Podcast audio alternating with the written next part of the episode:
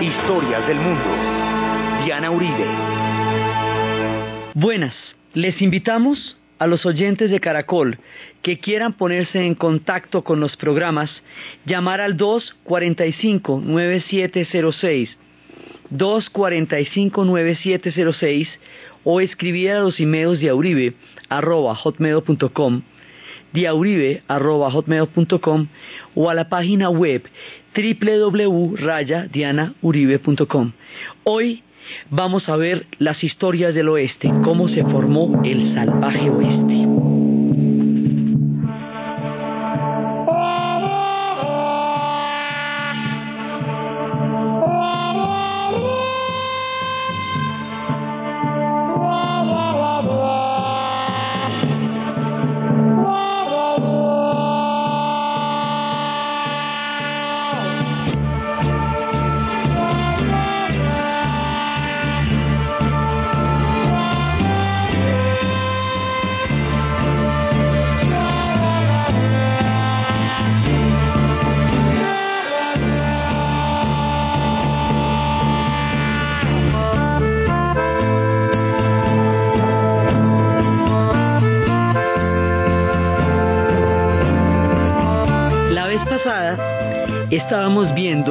Cómo dos proyectos históricos incompatibles se enfrentan y cómo una cosmovisión acaba con otra, cómo la expansión de la frontera del oeste va a acabar con las naciones indias, cómo se dieron todas las guerras hasta la extinción de la libertad de los pueblos que durante 10.000 años habían habitado todo el territorio de lo que había sido en ese momento las grandes praderas y cómo los fueron corriendo paso a paso desde el comienzo, desde cuando empezaron con la idea del destino manifiesto de lanzarlos del este al oeste, cómo los fueron desplazando de los bosques, cómo los fueron llevando hasta las praderas, cómo los persiguieron en las praderas, cómo a partir del momento en que se formaron las rutas, empezaron a interferir territorio que ya se les había dado después de haberlos sacado de otros territorios, después de haberlos desplazado de otros territorios, a medida que las rutas se fueron formando, entonces cada vez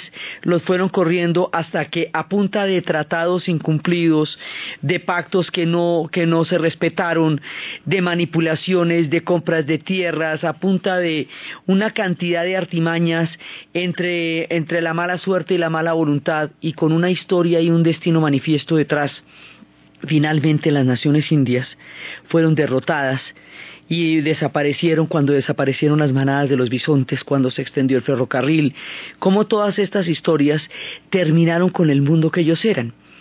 Esta historia en Estados Unidos es de una manera y en Canadá es de otra.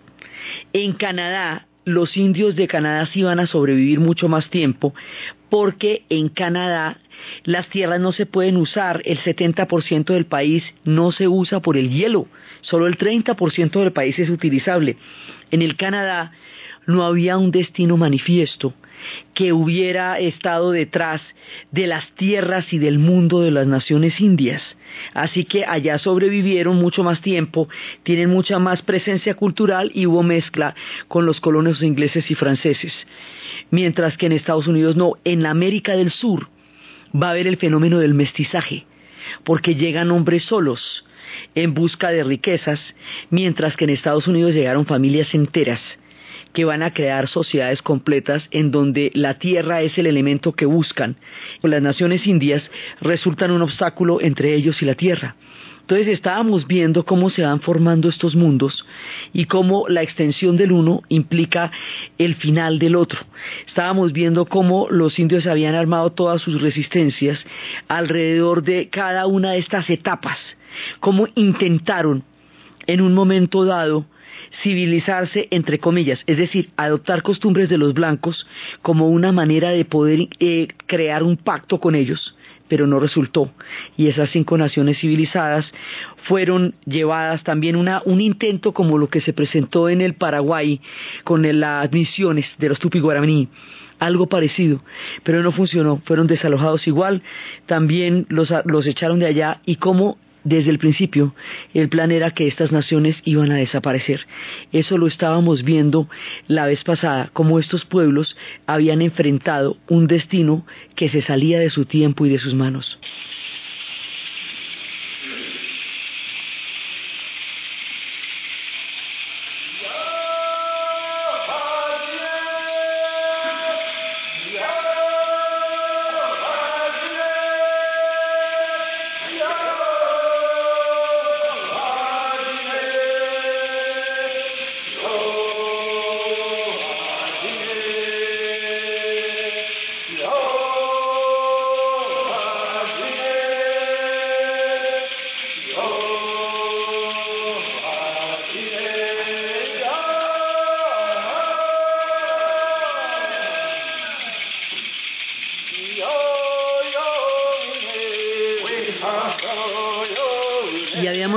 Como cada una de las rutas que se establecieron para correr la frontera del oeste, cada uno de los de, de, los diferentes formas de expandir la frontera, la ruta, las diligencias, los trenes, todo va a enfrentarse con el mundo indio. Cada cosa que hagan se va a enfrentar con el mundo indio, porque el mundo indio es todo el territorio.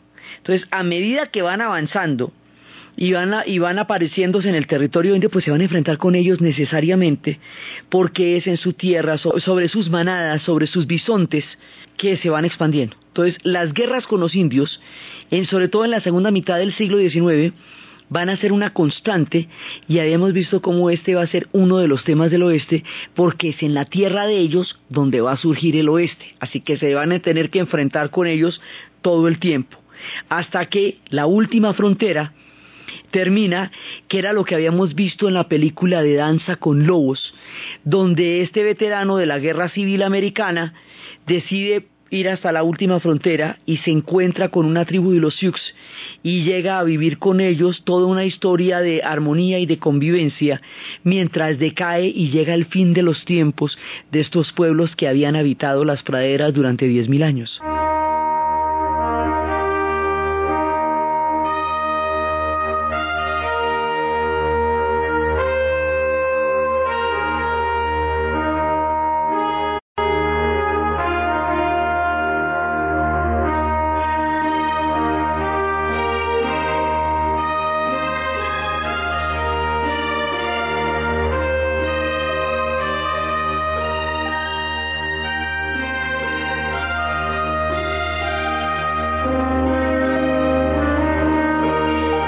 años. es lo que va pasando con los pueblos de las naciones indias, que habían poblado todos los Estados Unidos y ahora van a quedar en las reservaciones, es decir, carentes de libertad y de tierras y de la posibilidad de su cultura. Pero nosotros estábamos viendo en la formación de los Estados Unidos cómo hay una serie de fronteras que se han definido a lo largo de la conformación de este país. Una era la del norte y el sur, que la habíamos visto a través de la guerra de secesión y cómo el sur era esclavista y el norte era industrial y eso lo llevó a una guerra brutal que fue después de la cual va a aparecer un país, eso lo vimos en su momento, pero hay otra frontera. Esta frontera del oeste que nosotros estamos hablando, ¿de dónde salió? Salió de lo siguiente, primero eran las trece colonias, entonces eso tenía un límite que eran los Apalaches.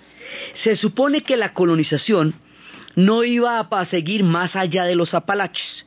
Pero con la compra del estado de Luisiana en los tiempos de Napoleón, entonces la Luisiana va a formar parte de los Estados Unidos, lo que quiere decir que la frontera se extiende más allá de los Apalaches, luego ahí hay una beta de colonización nueva que aparece después de la compra de Luisiana. Después de eso viene la guerra con México y en la guerra con México, al apoderarse del 67% del territorio mexicano y al llegar hasta California, ahí hay otra frontera que se va a extender. Entonces ya va apareciendo más y más y más pedazo de país, mientras desaparece todo ese pedazo del territorio mexicano. Entonces de ahí los mexicanos van a ser expulsados hacia México y los vaqueros van a tomar lo que antes era el territorio de los, de los mexicanos, de los peones de las haciendas, ahora van a ser los vaqueros y ahí es donde van a aparecer una cantidad de nuevos elementos de la frontera, por un lado, hasta llegar a California. Por el otro lado, a medida que van corriendo a las naciones indias de su territorio, se va expandiendo la frontera hacia el oeste. Entonces, entre una y otra cosa, entre la tierra que le quitan a México, entre la tierra que le quitan a los indios, entre el estado que le compran a los franceses, se va creando una frontera hasta que llegue al otro lado, finalmente se junte con el Pacífico, el Atlántico y el Pacífico queden como parte del territorio de los Estados Unidos y el ferrocarril los atraviese. Ese es básicamente el proceso. Y el ferrocarril los atraviesa durante la guerra de secesión, en el último año de la guerra de secesión, se empieza a construir el ferrocarril y dura seis años hasta que lo terminan. Cuando lo terminan, ya todo el territorio está en poder de este proyecto que con el destino manifiesto desplazó al mundo de las naciones indias y al mundo de los mexicanos. Esas antiguas naciones indias y ese mundo de los mexicanos en conjunto van a formar lo que llamamos el oeste, de ahí es que sale. O sea, Luisiana, Texas, Luisiana en 1812, Texas en 1845, California en 1850 y de ahí para adelante Minnesota en 1858 se van sumando Kansas en 1861, Nebraska en 1867, ahí está ya la en tiempos de la Guerra Civil, Nevada en 1864, Colorado entonces, en suma van a ser Luisiana, Texas, California, Minnesota, Oregon, Kansas, Nevada, Nebraska, Colorado, Montana, Dakota del Norte, Dakota del Sur, digo territorio de los Dakotas, Washington, pero Washington el estado, no la capital. La capital queda en, la parte del este, sino el estado de Washington, Wyoming, Idaho, Utah, Oklahoma, Nuevo México, Arizona, eh, van a ser los estados del oeste.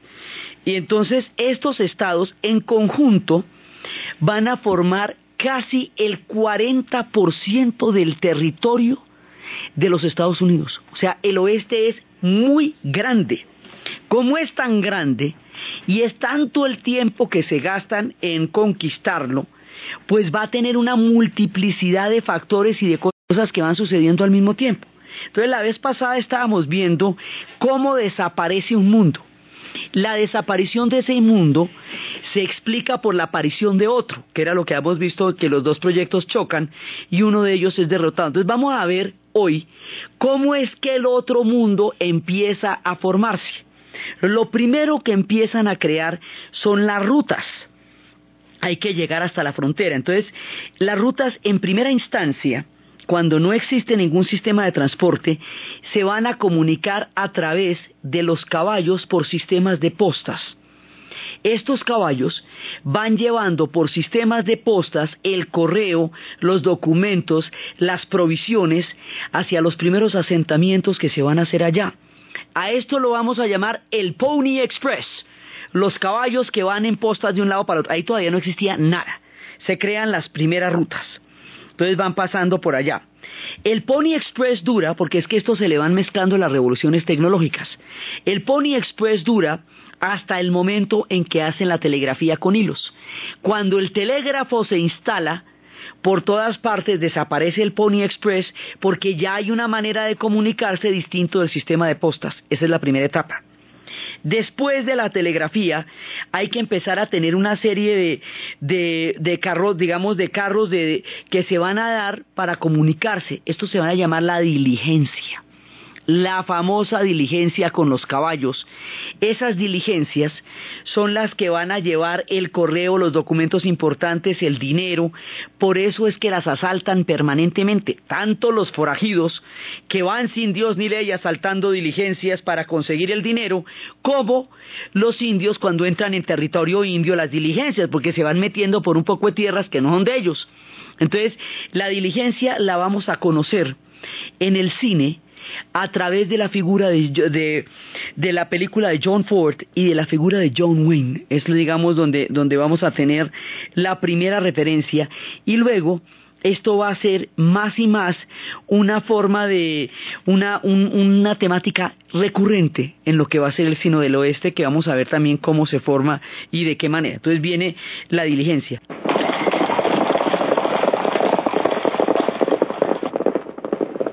La diligencia es lo que va a transportar los valores, lo que va a transportar el correo, las provisiones, todo va en las diligencias, por eso es que las asaltan tanto, porque ahí va el dinero, ahí van las cartas, ahí van todas las cosas que tienen algún valor, van en las diligencias y eso es claro. Por eso es que tratan de ir en, caravanadas y tratan de, no ir por parajes aislados, pero hay muchas ocasiones en las cuales tienen que recorrer territorios inmensos donde no hay ningún tipo de, de vigilancia y entonces pues ahí es donde las asaltan.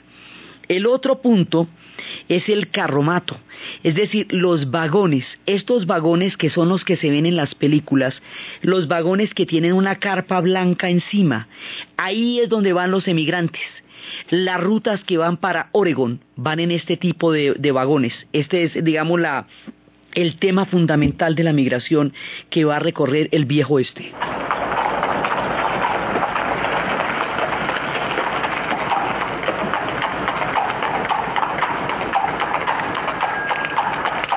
Esas rutas van recorriendo distancias gigantescas. Esas rutas van saliendo, por ejemplo, hay rutas que salieron desde Omaha y llegaban hasta Virginia, otras que salían desde San Luis y llegaban hasta Sacramento. Así van atravesando, pero estas son unas distancias que en, en estas diligencias se demoraban siete meses.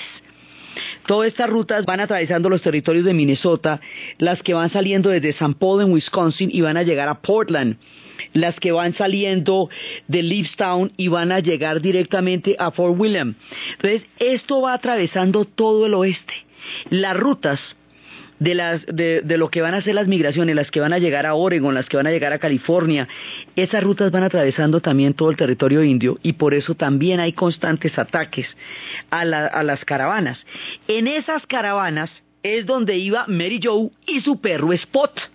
Entonces toda la historia de los colonos que van allá con sus lámparas, con las cosas de hacer café, con las provisiones, con las carpitas estas que cuando aparecía un ataque indio entonces se incendiaba la carpa blanca, ahí donde iban estas mujeres pálidas que iban muriendo por el camino, con estos hombres aguerridos dispuestos a vencerlo todo, esa es las rutas de las migraciones.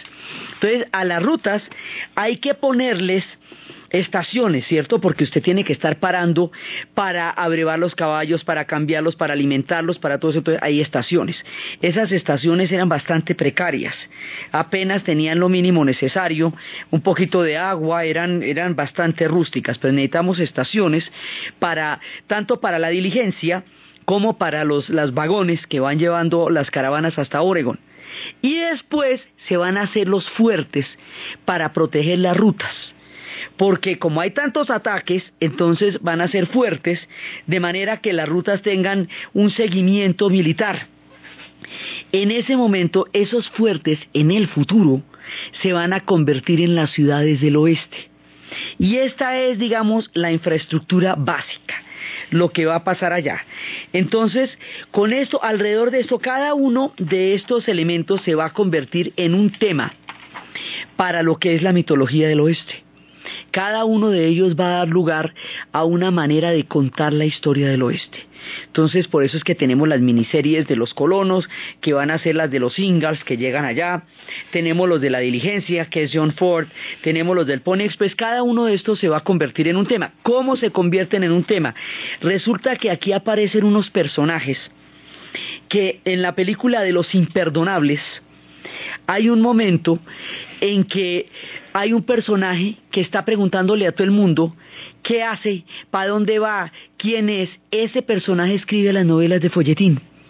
Las novelas de folletín se convierten en la creación de la gran mitología del oeste antes de que se invente el cine. Esas novelas de, de Marcial Lafuente, Estefanía, donde aparecían estos hombres con unos ojos claros y una mirada acerada que a todo el mundo le decían cobarde y que tenían un, un porte absolutamente miedoso y que andaban por ahí sin Dios ni ley, esos empiezan en las novelas de folletín.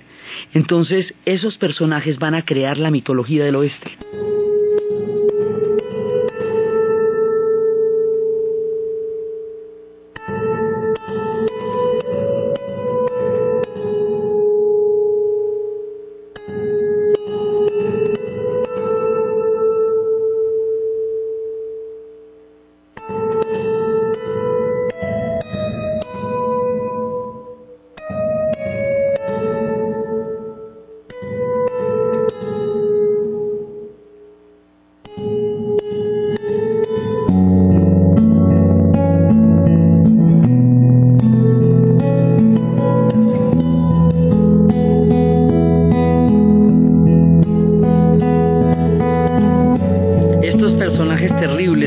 Resultan siendo parte de los rurales de Texas.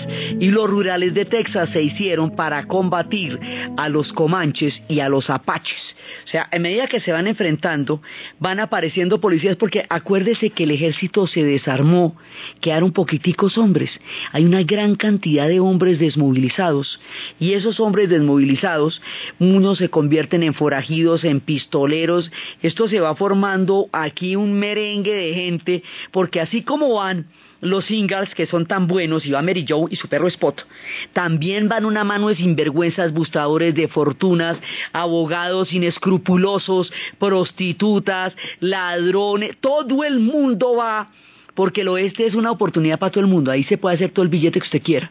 Es peligrosito, sí, pero ajá, entonces todo el mundo se va yendo para allá. Y eh, el tema de las mujeres es escasísimo, son poquitas las mujeres que llegan, porque además, y mueren en las travesías, entonces las peleas por las mujeres son brutales porque son escasas, realmente escasas. La ley no alcanza a llegar por allá. Entonces cada vez que va apareciendo un capítulo de esta expansión del oeste, eso se va convirtiendo en un mito en el cine. Por ejemplo, cuando se toman los territorios de México, habíamos hablado en el momento en que estábamos contando esta historia con los mexicanos, cómo ellos crean una epopeya a partir de una batalla en la cual unos pocos hombres fueron capaces de retener a las tropas del general Santana mientras llegaban los refuerzos en las, en las primeras partes de la guerra con México. Eso ellos lo convirtieron en un motivo de mito que se va a llamar el Álamo. Y habíamos contado en la historia de México que eso se ve muy heroico desde la mitología del oeste, pero eso era para quitarle los territorios a México. Eso era para, este, desvertebrar una nación como lo hicieron. Pero en el oeste esto se convierte en un mito muy importante y como tal tiene su banda sonora.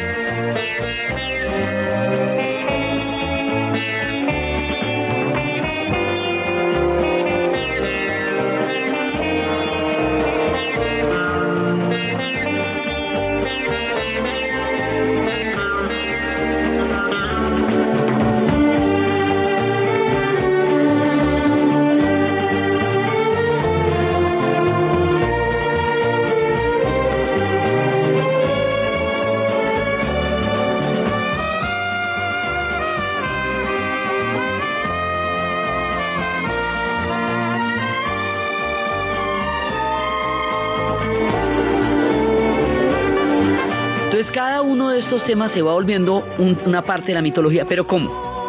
Las novelas de folletín van a empezar a crear todo el mito del oeste. Y aquí nos va a pasar una cosa muy importante que es fundamental para entender la mentalidad de la formación del imaginario de los Estados Unidos. Ellos fabulan sus historias. Primero las convierten en novelas de folletín, que fue lo que pasó acá. Y cuando existe el cine, primero el, el kinetoscopio que es el que hace que las imágenes se muevan, la primera animación, y luego el cine va a llevar esta temática hasta convertirlo en un género. Y una vez que se convierta en un género, la mezcla, digamos, la suma de la capacidad que tienen ellos para fabular su historia, más las revoluciones tecnológicas que permanentemente van a experimentar en su desarrollo como nación, unidas al hecho de que ellos van a ser más adelante un imperio, van a universalizar estos temas a tal punto que en las más extrañas y distantes y remotas zonas de la geografía del planeta Tierra llegaron las películas de los westerns, que es un referente del siglo XX lo que va a ser las películas de los vaqueros y todo el mundo ha visto a los forajidos llegar al rancho Mulligan, ¿sí? Y desproveer, todo el mundo los ha visto asaltando los bancos y las diligencias y los trenes y los pistoleros y los duelos y las señoras del Ejército de Salvación Nacional pidiendo que se moralicen los pueblos donde no había Dios ni ley y el látigo, todo eso se volverá una temática universal porque ellos digieren su historia a través de la forma como la fabulan. Esto va a crear una mitología, esto es importantísimo porque forma la identidad de los Estados Unidos. Esta capacidad de fabular va a hacer que muchas temáticas creen la identidad de ellos. La primera son los padres peregrinos y la acción de gracias. La segunda son las trece colonias y el proceso de independencia. La tercera es el oeste. Y el oeste es la que va a adquirir la mayor capacidad de resonancia hasta convertirse en un referente universal. Más adelante todo lo que ellos hagan lo van a fabular y lo van a convertir en miniseries. Y al convertirlo en miniseries lo van a universalizar porque es allí donde se va a formar la gran cultura de comunicación de masas.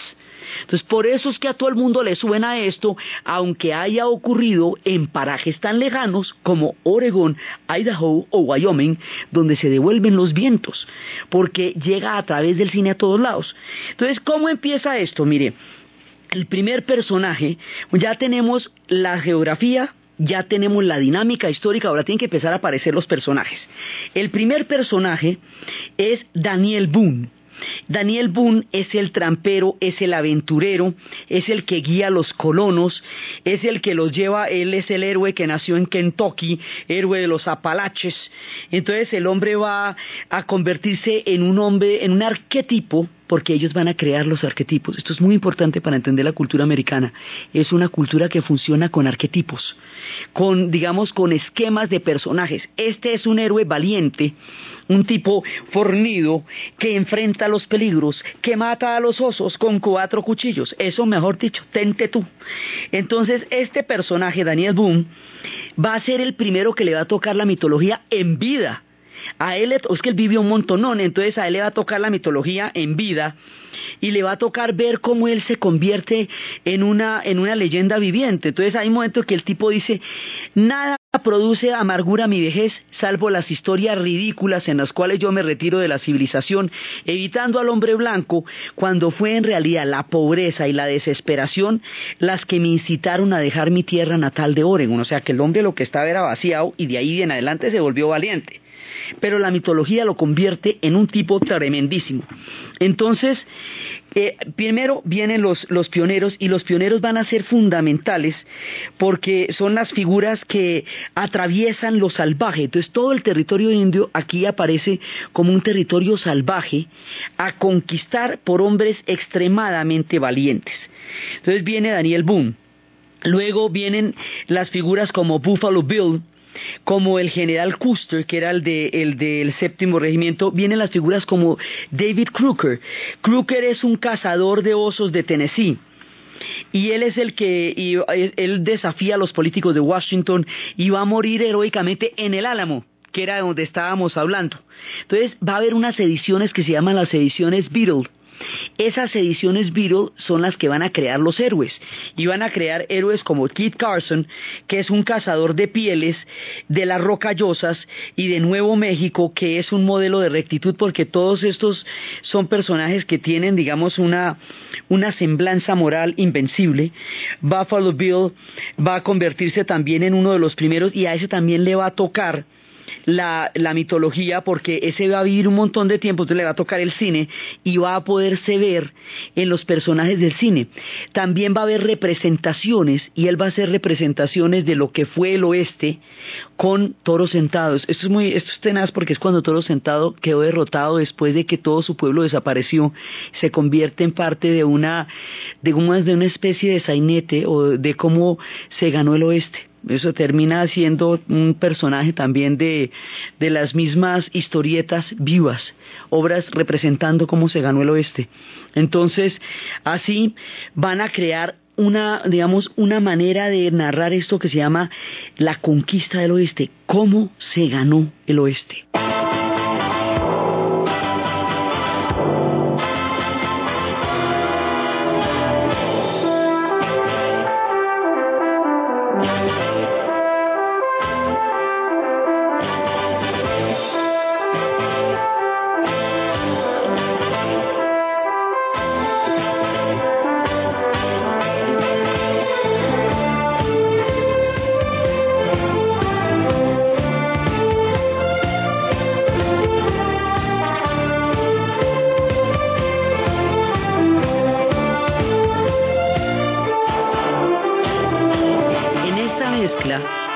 Y ficción, en esta fabulación de una historia que sí tuvo todos estos personajes, es que se va construyendo el mito del oeste. Y eso se va a convertir en un imaginario gigantesco. Y es en ese imaginario donde les cuento que los indios, por lo menos durante la primera parte de todo lo que va a ser eh, la historia de Hollywood, van a quedar como los malos porque eran las que atacaban las caravanas y atacaban las diligencias y se enfrentaban con los que iban a establecer sus tierras allá. Entonces eso va a ser muy complicado porque habíamos visto la vez pasada cómo crearon una epopeya a partir de cómo acabaron con el mundo indígena. Y entonces, en un momento dado, cuando había un ataque de los pueblos indios porque habían entrado en su territorio, porque estaban violando los tratados, porque estaban pasando una ruta por donde se había determinado que eso era un territorio indio y los ataques eran fuertísimos. Entonces era, y en un momento dado se veían acorralados por los indios, entonces llegaba la caballería y llegaba el llanero solitario y esto se convertía en una gesta de salvados cuando los otros estaban reaccionando de acuerdo con lo que había pasado con su territorio.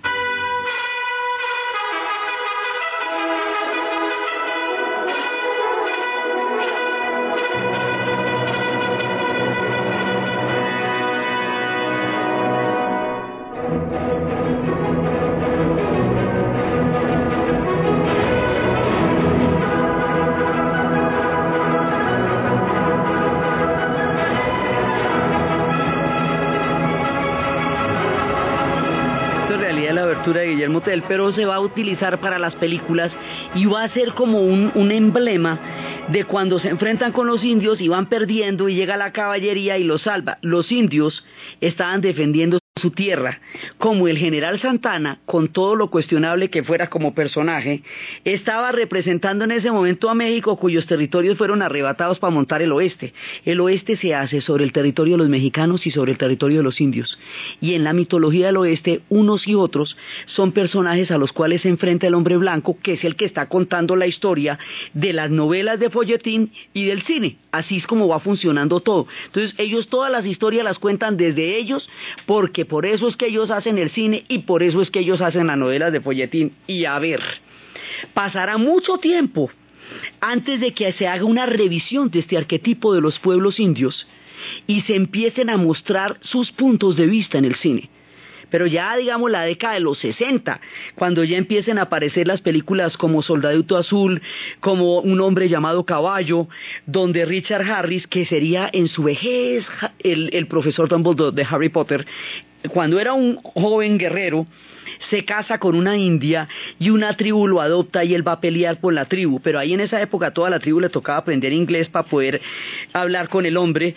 Pasaría mucho tiempo de eso en Danza con Lobos, donde a, a él le tocara aprender Sioux y la tribu pudiera comunicarse con él en la lengua nativa. Y es después que empieza a revisarse que había unas razones, que había una sabiduría, que había una mirada del mundo que puede tener validez Eso sucede ya en, las décadas de los 60, 70, 80 y 90. Pero durante toda la primera parte de la formación del cine, los indios es cuando los muestran así pintados y uh, uh, uh, atacando a Mary Joe y a su perro Spot. Entonces, eso es una parte del tema del oeste. El tema del oeste no se podría comprender sin un personaje que es el símbolo. Este personaje originalmente era el que arriaba el ganado, porque el ganado hay que arriarlo por en, grandes extensiones para llevarlos a los puntos de venta, hasta donde los están esperando los negociantes, pero hay que sacarlo. Acuérdense que mataron a los búfalos para meter el ganado. Entonces esos se van a volver ganaderos. Ganaderos son, por ejemplo, los de Bonanza. Entonces, van a meter al, ganado, pues ese ganado hay que venderlo. Para venderlo hay que arriarlo, pero ah, como por países enteros del tamaño de este territorio. Esos que lo arrían son los que tienen que tener un pañuelo en la, en la boca para el polvo son los que tienen estos pantalones que se había inventado Levi Strauss en la época de la fiebre de oro de California para que los mineros pudieran aguantar estar de rodillas todo el día entre el barro con una pica y que lo van a utilizar los vaqueros. Este personaje se llama el cowboy, el vaquero. Y sin vaquero, pues no hay cuento. Tiene el pañuelo para el polvo, tiene los, los pantalones que se nos inventó Levi Strauss, el blue jean, que por esto mismo lo llamarán el vaquero, que le llaman los españoles, o el americano. Entonces, bueno, además porque como todo esto nosotros nos llegó doblado, pues ríete tú. Entonces va a aparecer el vaquero y el vaquero va a ser el que el arquetípico, pues ese es el hombre, pues ese es el, el hombre de las propagandas, el magnífico, el que siempre aparecía eh, en, en, las grandes colinas y en las rocallosas y siempre aparecía con esa luz del atardecer eh, calentando un poco de café mientras eh, después de un largo día, de una jornada inmensa de estar atravesando el ganado por estas inhóspitas tierras.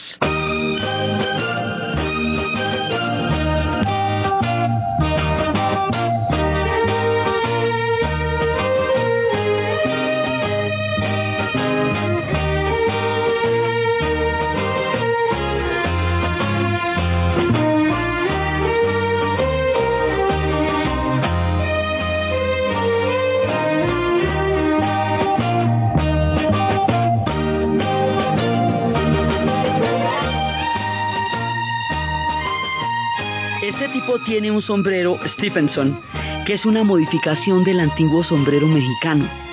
Y es el que tiene su pañuelo. Este hombre crea la mitología del centauro, del hombre a caballo. Y además tiene su colt. La colt que se empezó a utilizar desde 1835 en adelante, no hay vaquero sin colt. Entonces ya con eso, con el sombrero, con el pañuelo, con el blue jean y con la col tenemos los vaqueros, el mundo de los cowboys. Y ahora sí ya está montado el arquetipo porque sin vaquero no teníamos nada. Entonces, a medida que van apareciendo los episodios históricos, se van haciendo parte del mito del oeste. Todo esto va formando porque están también los jugadores.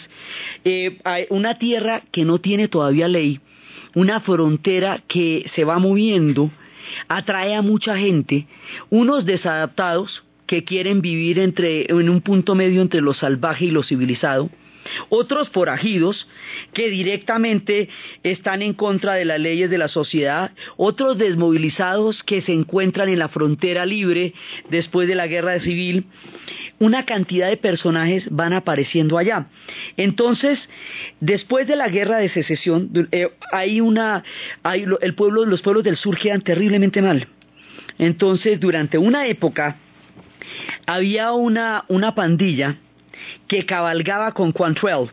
Cuando la guerra se pierde, cuando la derrota cae estrepitosamente sobre el sur, cuando quedan invadidos por el norte, cuando quedan empobrecidos y en esas condiciones tan supremamente complicadas en que ellos quedan, los que cabalgaban con Quantrell ahora van a conformar una banda hecha de hermanos. La banda está conformada por Jesse James y Cole Younger eso se va a llevar a una película dirigida por Walter Hill que se llama La cabalgata infernal en la cual él toma la estrategia de contratar actores hermanos. Entonces coge a, Stacy Keach y a Richard Keach como Jesse James y Frank James y coge a todos los Carradines a David Carradine, a Kit Carradine, también fue un personaje del oeste en Kung Fu, que era este chino, mitad chino, mitad blanco, que, había, que era hijo de uno de esos emigrantes chinos que nos llegaron cuando se nos desbarató la China a construir el ferrocarril, ¿se acuerda? El hombre tiene una espiritualidad muy especial porque fue educado en los templos del Shaolin iba a ser el que se puede entender con los indios y siempre se encuentra con un indio que llega a uno de esos pueblos porque allá era la tierra de sus ancestros y el hombre va a morir allá, pero encuentra que la tierra está tan llena de odio, tan llena de conflictos que ya no puede ser sagrada y decide morir en cualquier parte. Ese Kung Fu Kwai Chan ese mismo personaje, ese mismo actor, va a ser utilizado en esta historia de Cole como Cole Younger, que es el primo de Jesse James. Ellos van a asaltar bancos. Los bancos en aquella época no tenían ninguna medida de seguridad distinta a un candadito cuya llave se llevaba el cajero para la casa por la noche no tenían absolutamente ningún tipo de protección y por eso eran tan fáciles. Entonces ellos atacaban bancos del norte, yankees. Ellos atacaban diligencias yanquis. Todo lo que fuera economía yankee lo atacaban esta banda de los James y los Younger, que después van a ser, cuando deciden abandonar Missouri y meterse en el territorio del norte, quedan en una desventaja inmensa y allá los van a desbaratar. Por eso la película termina cuando ellos están todos eh, desbaratados diciendo, ¿dónde diablos quedará Missouri? Y finalmente a Jesse James lo van a matar a traición por la espalda uno de los mismos suyos cuando había llegado a refugiarse en el sur. Estos personajes asaltaban los bancos, se rumbiaban la plata, se iban para donde sus mujeres, cuando se les acababa el billete volvían y asaltaban los bancos y así hasta que los cogieron y los desbarataron. En este orden de personajes van a aparecer otros dos que también son un arquetipo cinematográfico legendario que se llaman Bush Cassidy y Sundance Kid y ellos van a aparecer con una mujer que es Zeta Kid. Eso se llevó al cine con Paul Newman, con Robert Redford y va a ser una película maravillosa absolutamente maravillosa, ellos van a morir en Bolivia, ellos van a ir a Bolivia pensando que en Bolivia había mucha riqueza, la Bolivia que muestran en la película pues no, favorece el desarrollo de ese país, ellos regresan y luego los van a matar. Por el papel que hace Robert Redford, en esta película, por lo que significó en su vida, él va a crear más adelante una productora de cine independiente y un festival de cine independiente, es decir, fuera de Hollywood, que se llama el Sundance Festival. Y se llama Sundance por el personaje que él hizo en Bush Cassidy como Sundance Kid. Entonces, estos personajes, digamos, aventureros, pistoleros, también forman parte de la mitología del oeste. Como eso son tantas películas durante tantos años, son los referentes que se van construyendo de esta etapa de la historia. Entonces, había otros que eran los cinco hermanos Dalton que atacaron también muchísimas diligencias y que van a ser inmortalizados en un cómic que se llama Lucky Luke y el clan de los Dalton eran los cuatro hermanos igualitos todo el tiempo, solamente uno llegó a viejito, ellos estaban en Kansas y Nebraska, los otros estaban en Missouri, y así se van formando los pistoleros forajidos que van llegando allá. Entonces ya tenemos los vaqueros, ya tenemos los pistoleros, ya tenemos los pioneros que fueron los que abrieron la trocha y empiezan a llegar los colonos y se va formando todo este mundo. Primero van llegando los, los colonos entonces empiezan a haber disputas en, la tierra porque los colonos van a cultivar la tierra. Por eso los llaman los espichaterrones, así lo llaman los, los, vaqueros y los ganaderos, porque consideran que eso no es heroico, eh, arar la tierra mientras ellos andan a caballo. Entonces, primero van a haber los enfrentamientos con los mexicanos y con los indios. Y a medida que estos pueblos van siendo acorralados, entonces empiezan los enfrentamientos con los blancos entre sí, entre ellos. Entonces aquí va a haber unas guerras entre los ovejeros y los ganaderos, por ejemplo, por, el, por los rebaños, por dónde se van a pasar los rebaños. Cuando lleguen los colonos, va a haber una guerra entre los agricultores y los ganaderos, porque los agricultores traen el alambre de púa y con el alambre de púa no se puede ya eh, utilizar toda la pradera, toda la llanura para pasar el ganado, porque hay sitios por donde el ganado no puede pasar porque hay alambre de púa. Entonces aquí se van generando un montón de choques y de conflictos que es lo que hacen que el oeste sea tan inseguro y las leyes no se han inventado porque todo esto está pasando por primera vez. Por eso es que da esa sensación de ser un territorio sin Dios ni ley, porque todas las cosas están sucediendo simultáneamente. Cada etapa va borrando la anterior. Cuando aparezca el ferrocarril, cuando termine la construcción del ferrocarril, ahí será el fin de la época de las caravanas, tanto de los carromatos como de las diligencias, porque un, carromato de estos, uno de esos vagones, se demoraban siete meses en las rutas que llegaban hasta Oregon. Con la invención del ferrocarril, se van a demorar siete días. Así es la diferencia del ferrocarril. Entonces, por eso nosotros vamos a ver las películas de las diligencias y de las caravanas hasta cuando aparezca el ferrocarril. Y finalmente los vaqueros van a durar hasta cuando aparezca el automóvil. Por eso era que Ford, cuando estábamos viendo la primera formación del automóvil, hacía como propaganda que el carro no necesitaba cambiarse cada estación, porque existían las estaciones, no necesitaba agua, no necesitaba descansar, sino que lo que usted en un Ford le podía dar la vuelta a los Estados Unidos hasta el final y no tenía que meterse ni en los establos ni en las estaciones. Por eso la propaganda era así, porque antes eran los vaqueros. Entonces los automóviles y la era del petróleo son los que van a acabar con los pistoleros. Pero entonces uno ve esto en las películas al tiempo todo al tiempo. Usted no le dice, mire, una primera etapa que era la del Pony Express, u otra que eran las diligencias y las rutas, u otra que eran las estaciones, y otra que eran los puertes, y otra que era el ferrocarril, sino que todo se ve simultáneamente. Entonces usted no sabe cuándo pasó una cosa y luego cuándo pasó otra. Esto es una mezcla de las tendencias migratorias también con las revoluciones tecnológicas. Como va llegando tanta gente, porque es que hay un momento en que están vendiendo la tierra, están vendiendo a centavos, o sea, es, es, es baratísimo el riesgo es que usted le toca desafiar todos los elementos. Esta historia, así en su momento más álgido, va a durar por ahí 50 años dándole, dándose todas estas batallas. Entonces la gente va a llegar por la tierra, porque es la tierra de las oportunidades, porque la tierra es casi gratis, pues la tierra es casi gratis porque es de los indios y se la van a quitar, entonces pues a lo, lo que no les cuesta, pues pues claro, usted se tiene que enfrentar a un montón de peligros, pero va a tener una tierra gigantesca a su alrededor. Por eso es que se van a dar todas esas mitologías de los agricultores. Ahora, el oeste estaba en desarrollo desde antes de la llegada de la gran migración y la inseguridad era desde antes de la llegada de la gran migración, pero la gran migración va a dinamizar numéricamente hablando esto hasta llegar a unos niveles increíbles por la cantidad de gente que estaba llegando y que se movilizaba al oeste. Inclusive a veces dicen que murió más gente en el este que en el oeste, pero el oeste tiene esa, ese hálito salvaje por lo que incluía la, la formación de un nuevo mundo.